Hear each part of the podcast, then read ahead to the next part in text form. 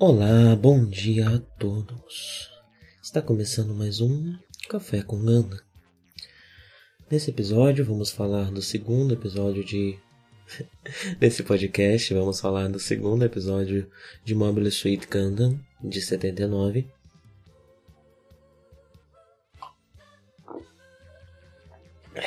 Estou bebendo um chazinho de camomila no dia de hoje. Uh, queria começar um dia mais calmo, um dia mais tranquilo, um dia de descanso, não um dia de trabalho. Então não há necessidade para algo mais cheio de cafeína.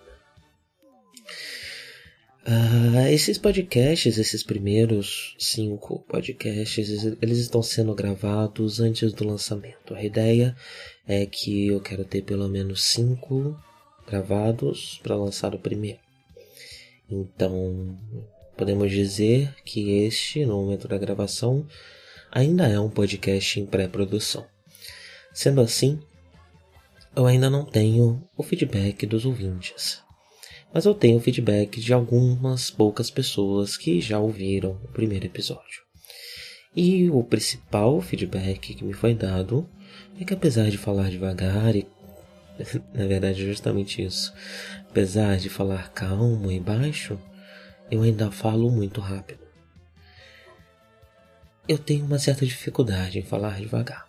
É algo que não é da minha natureza. Mas eu vou tentar fazer um esforço para o bem desse podcast. Desde já, já peço desculpas pelo cachorro do vizinho que está latindo. As pessoas deveriam treinar os seus cachorros para latir menos. Mas elas não fazem. Elas apenas deixam o cachorro lá. E ele que aprenda sozinho o que ele quiser aprender. Bem, esse é o segundo episódio de Gundam 0079.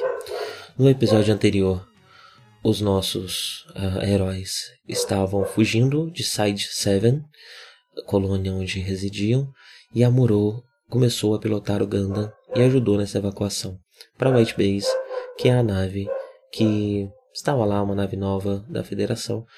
É... E eles estão agora evacuando a colônia para poder seguir nessa nave para uma base militar da Federação, a mais próxima, que é a de Luna 2. Uh, algumas coisas né, que eu precisava falar aqui sobre o que eu, que eu disse de forma errada, errônea no episódio anterior.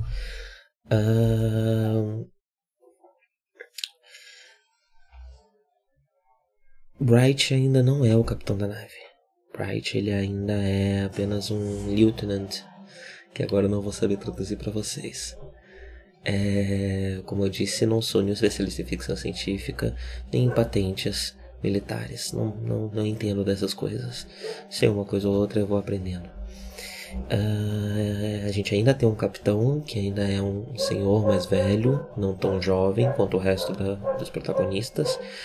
Mas esse capitão, você já vê ele sendo mortalmente ferido nesse episódio, né? Ele ainda não morre, mas ele, ele vai morrer. Eventualmente ele vai morrer. Tudo passa pra gente essa impressão. Se ele não morrer, ele vai ser retirado dessa nave. É, e Bright vai assumir nesse papel, capitaneando a White Base. E a segunda coisa foi que eu comentei que não sabia o objetivo de Zeon Uh, de fato não sabia mesmo, porque ele ainda não foi revelado pra gente. A gente sabe só que Zion é uma colônia, Sede 3, que declarou independência e que agora está atacando as outras colônias. Uh, provavelmente para se juntar a esse movimento separatista, para que elas se juntem a esse movimento separatista, né?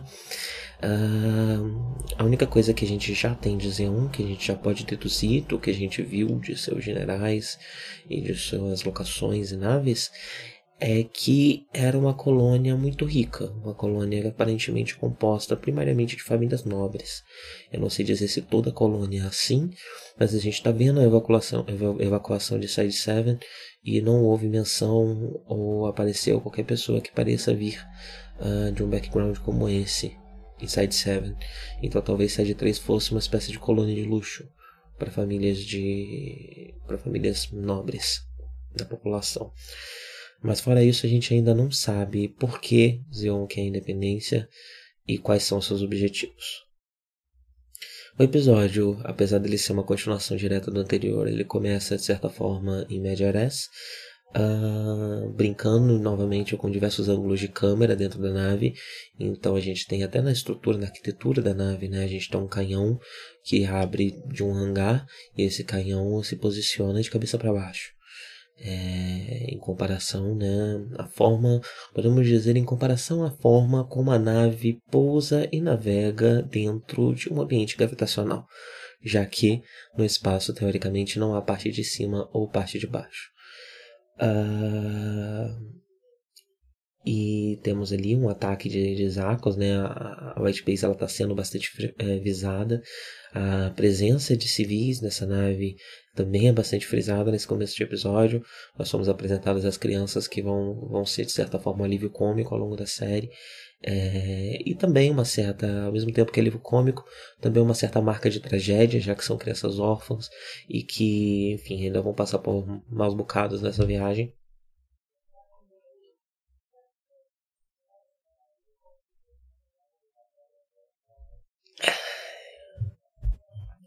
Nesse episódio, nós também temos a oficialização de Amuro como piloto do Gundam.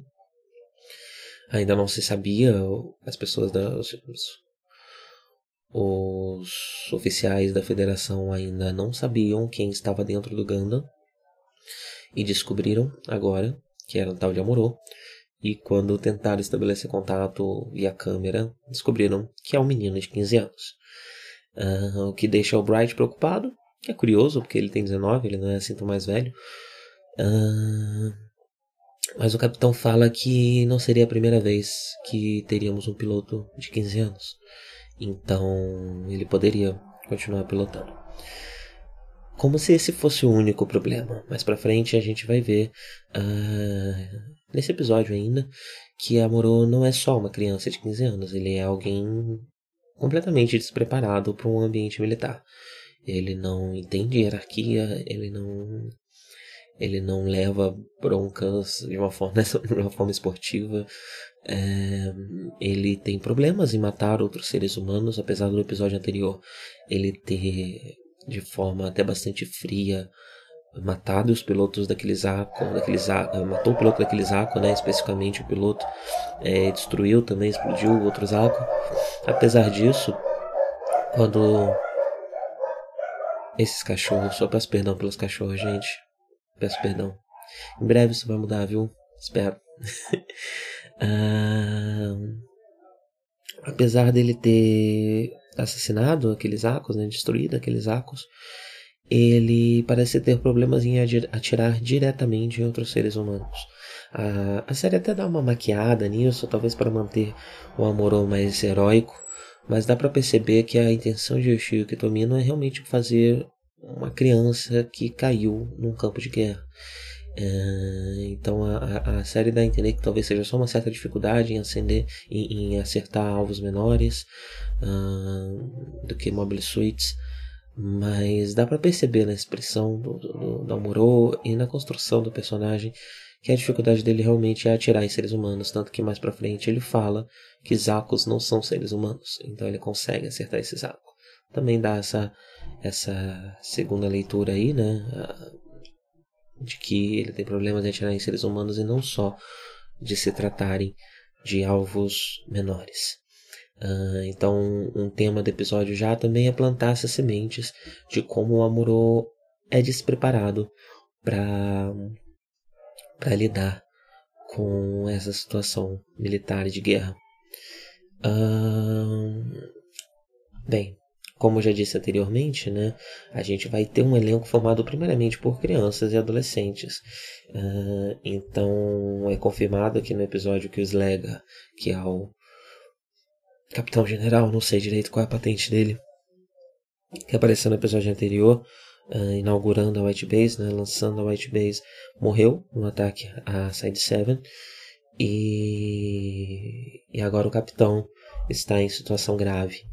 Uh, então, em breve, nós teremos uma, uma, que lidar com uma. Não é só o Amorô que é uma criança no meio disso tudo, né? O Amorô é uma. Uma das crianças que estão nesse lugar, que estão nessa situação e vão ter que se virar nessa guerra. Uh, nós também temos a apresentação do resto do, do, elenco principal, né, que ainda não tinha aparecido no episódio anterior. Então temos a Mirai, que ela é piloto, ela estava ajudando lá no, na enfermaria, mas é, o piloto morreu e ela disse que sabia pilotar algumas coisas, que talvez pudesse ajudar, então ela está aprendendo a pilotar o Base e vai se tornar pilota na nave. Uh, e ela também cumpre uma certa papel, um certo papel de mãe na nave.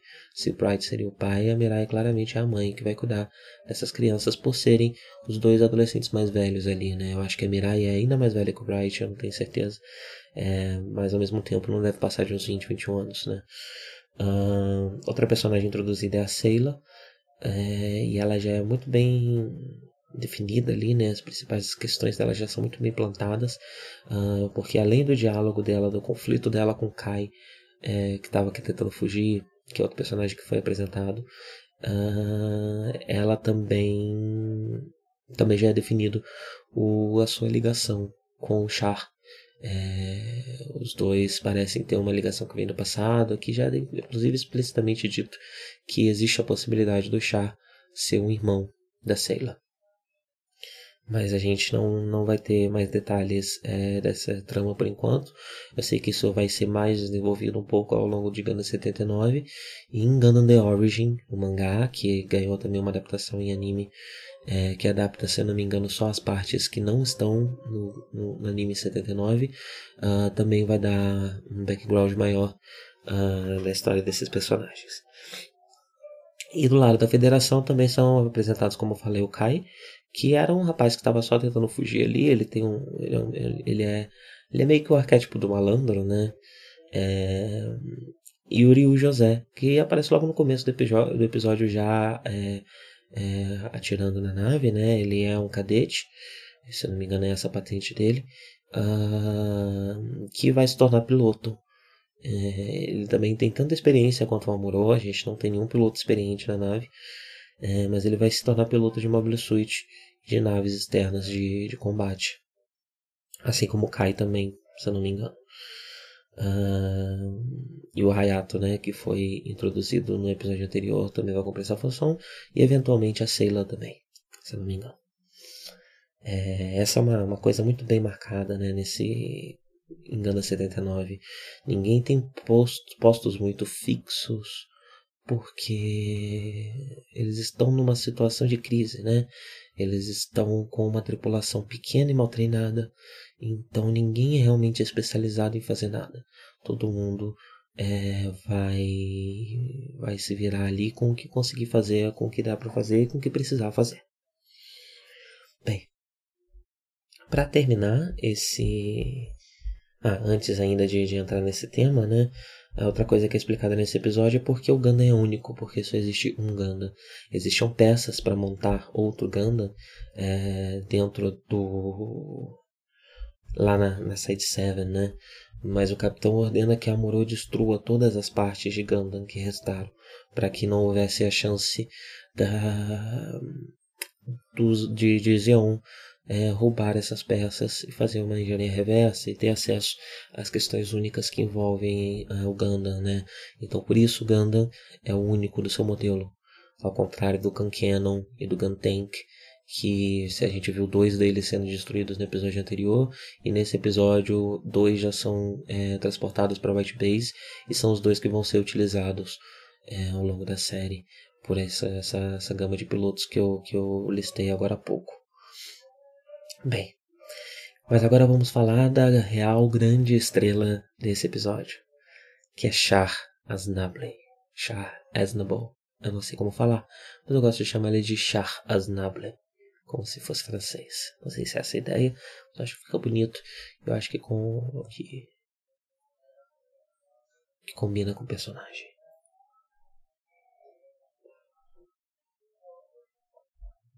Para começar, Char está usando sua belíssima roupa de astronauta. Eu acho muito bonito aquele design. Ele tem um V bem proeminente assim na cabeça e uma tonalidade de rosa bastante bonita. Gosto bem, gosto bem daquele do design da, da roupinha de astronauta do Char. Uh, e ele acaba servindo um outro propósito também, porque é nessa roupa que a gente vê o um, um encontro de Char e Seila e Seila também usa uma, uma roupa rosa. Então, além das, das semelhanças físicas do, do rosto deles, da cor de cabelo, desse tipo de coisa, a gente também acaba tendo essa, esse, esse espelho, essa semelhança no que eles estão vestindo quando se encontram. É, então cria essa ponte ainda mais forte entre eles, né? É, e a gente tem o personagem do Char aqui é, muito bem definido, muito bem frisado, não só como um jovem endurecido pela guerra, como já tinha sido apontado de leve no episódio anterior, mas como um soldado excepcional, como é, alguém fora do comum, fora do padrão, alguém é, completamente acima de todos os outros. Tanto que ele tem uma versão própria de um Zaco modificado para ele, é, e ele é o único que tem esse modelo de Zaco uh, dando a entender que esse Zaku foi construído especialmente para ele. A gente vê nesse episódio, na batalha do, do contra o Gundam, uh, que o Gundam tem um poder bélico muito grande. Ele consegue dar tiros muito poderosos, muito potentes, destruir Zakus com um único golpe. Mas ele não é tão ágil. É, e talvez ele até seja ágil, mas o Amuro não sabe utilizar essa agilidade. Então o Zaku do Char parece ter sido um Zaku modificado para conseguir alcançar a capacidade do seu piloto. Ele é um piloto tão excepcional que ele ultrapassou os limites do Zaku comum é, e fizeram para ele um Zaku customizado para sua habilidade excepcional. É, tanto que ao longo desse episódio, na luta dele contra o Gundam, ele dá dificuldade pro Amuro não porque ele é muito poderoso, mas porque ele é muito ágil. Uh, ele se move numa velocidade três vezes maior que um Zaku normal e ele consegue desviar com muita facilidade de tiros. É, então dá pra ver que ele não tem o poderio bélico para machucar o Gundam, mas ele tem a agilidade necessária para conseguir é, fugir do Gundam e dar trabalho pro Gundam, né? Gastar a energia do Gundam e, impedir que o Gundam continue é, lutando com as suas armas, é, especialmente com um piloto tão verde quanto o Amuro. É, então dá para já perceber isso aqui, né? E, e, a série, inclusive, usa de elementos visuais para falar do Char. Então, quando o piloto fala do Char, o cometa vermelho, a tela fica avermelhada também, né? Para mostrar a atenção de todo mundo que reconheceu esse nome. Porque o Char já conseguiu destruir uma frota de battleships sozinho, né? Com o seu Zako. Então ele é realmente uma força, um, um, soldado tão potente que ele é praticamente uma força da natureza, né? E a gente vê isso aqui não só na sua habilidade de batalha, mas no seu conhecimento estratégico. Ele está sempre dando dicas para os outros soldados. É, por exemplo, quando o Amuro está tentando atirar neles e eles estão sem seus mobile suits, ele fala: não, não tentem se mover, porque é, se vocês se moverem, vocês aumentam as chances de serem acertados. Já que é, um alvo humano é tão difícil de, de, de, de, acertar por ser pequeno. Então só, só sigam em frente, não tentem ficar andando para lá e para cá. É, ele tá. É, no episódio anterior ele também já deu dicas sobre isso, né? E nesse episódio então, ele tá sempre servindo também de tutor. Ele é um líder muito bom, o, o, o, o Char, né? É, existe essa cooperação que eu faço com o Char com o Darth Vader, mas isso é só na figura icônica que ambos são. Um, o Char é claramente alguém com a cabeça mais no lugar que o Darth Vader e com um senso é, militar de treinamento e, e, de e tático uh, muito mais avançado, muito mais sólido. Uh, ele é realmente um líder exemplar, né? Ele só está do lado do inimigo, vamos dizer assim.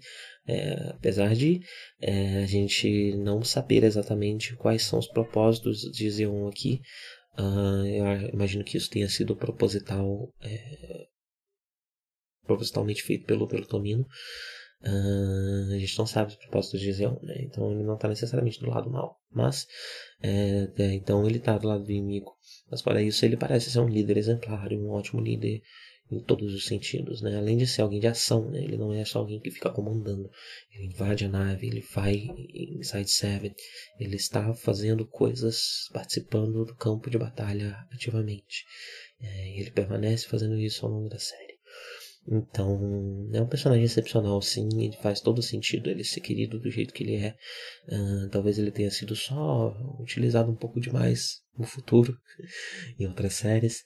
Uh, mas aqui em 79 é justificadíssimo o fato dele ser um personagem tão exemplar, né? E eu acho que é isso para esse episódio. No próximo episódio a gente vai ter um pouco mais dessa, dessa corrida, dessa perseguição entre a nave do Char, que eu já esqueci o nome, e a White Base, que está tentando chegar em Luna 2 para, enfim, uh, lidar com, com, com, os seus feridos, lidar com os seus civis, né? É, enfim, pegar mais munição e, se, se, se recuperar um pouco dessa, dessa fuga.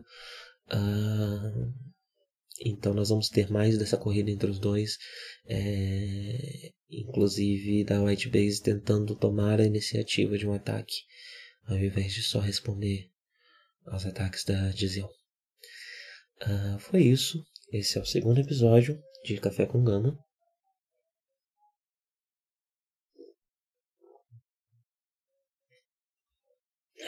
Terminei meu chazinho. Enquanto assisti o episódio, eu também comi um pão com mel. Recomendo muito. Se você nunca comeu pão com mel, coma qualquer dia desses. Pegue um pão francês, de forma que for, coloque mel nele.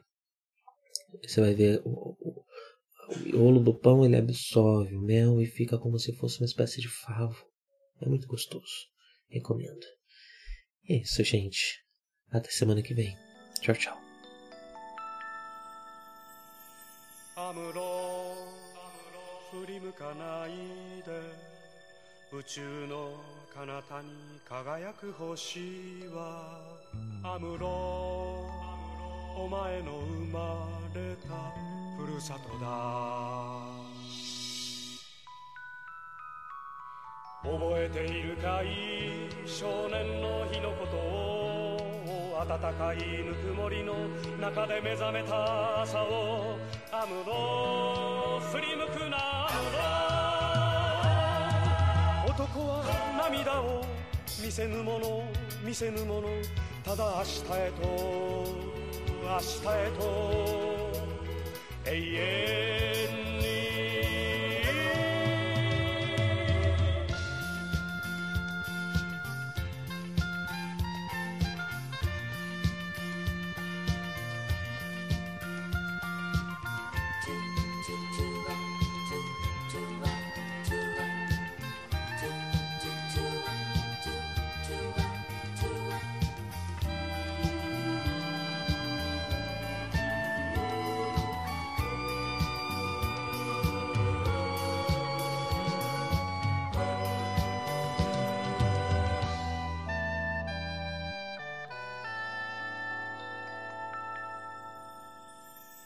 アムロ振り向かないで宇宙の果てにきらめく星はアムロお前が捨てたふるさとだ。